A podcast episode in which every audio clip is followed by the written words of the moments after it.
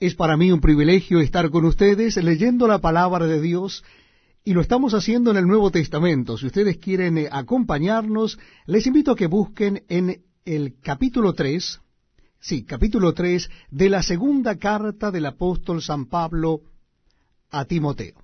Segunda carta del apóstol San Pablo a Timoteo, capítulo 3. Leemos así en la palabra de Dios. También debes saber esto que en los postreros días vendrán tiempos peligrosos, porque habrá hombres amadores de sí mismos, avaros, vanagloriosos, soberbios, blasfemos, desobedientes a los padres, ingratos, impíos, eh, sin afecto natural, implacables, calumniadores, intemperantes, crueles, aborrecedores de lo bueno, traidores, impetuosos, infatuados, amadores de los deleites más que de Dios que tendrán apariencia de piedad, pero negarán la eficacia de ella. A estos evita.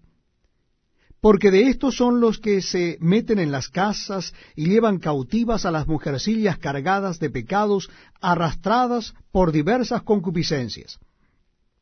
Estas siempre están aprendiendo y nunca pueden llegar al conocimiento de la verdad. Y de la manera que Janes y Jambres resistieron a Moisés, así también éstos resisten a la verdad. Hombres corruptos de entendimiento, réprobos en cuanto a la fe.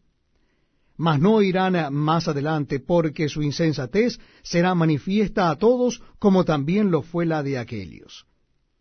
Pero tú has seguido mi doctrina, conducta, propósito, fe, longanimidad, amor, paciencia, persecuciones, padecimientos, como los que me sobrevivieron en Antioquía, en Iconio, en Listra, persecuciones que he sufrido y de todas me ha librado el Señor.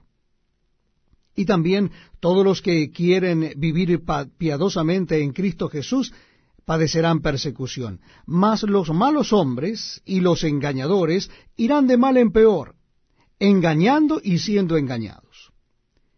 Pero persiste tú en lo que has aprendido y te persuadiste, sabiendo de quién has aprendido, y que desde la niñez has sabido las sagradas escrituras, las cuales te pueden hacer sabio para la salvación por la fe que es en Cristo Jesús.